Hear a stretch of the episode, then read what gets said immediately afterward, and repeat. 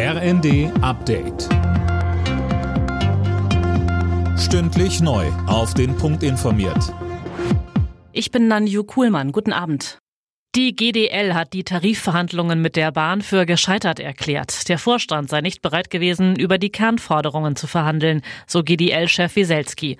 Bahnpersonalvorstand Seiler erklärte, bis zum Abbruch durch die GDL seien es eigentlich konstruktive Gespräche gewesen. Wir haben das Scheitern nicht zu verantworten. Wir haben weitere Verhandlungstermine vereinbart.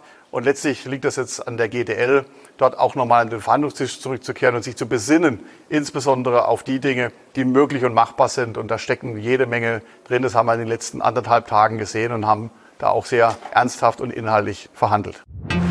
Die ersten 13 israelischen Hamas-Geiseln sind wieder in Sicherheit. Die Frauen und Kinder wurden dem Roten Kreuz übergeben.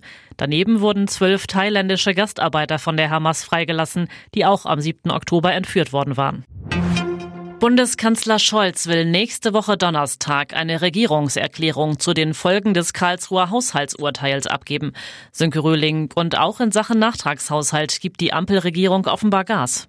Ja, Finanzminister Lindner soll den Nachtragshaushalt am Wochenende erstmals vorlegen und bis Anfang der Woche soll die Ministerrunde ihn dann beschließen, so Regierungssprecher Hebestreit. Am Freitag berät dann der Bundestag erstmals darüber.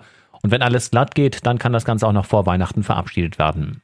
Um die Schuldenbremse auszusetzen, muss der Bundestag allerdings noch eine Notlage feststellen. Und wie die begründet werden soll, das ist weiter offen.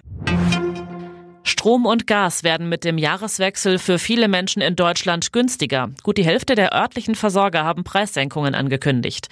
Das zeigt laut den Funke-Zeitungen eine Verivox-Analyse. Insgesamt bleibt das Preisniveau aber immer noch relativ hoch. Alle Nachrichten auf rnd.de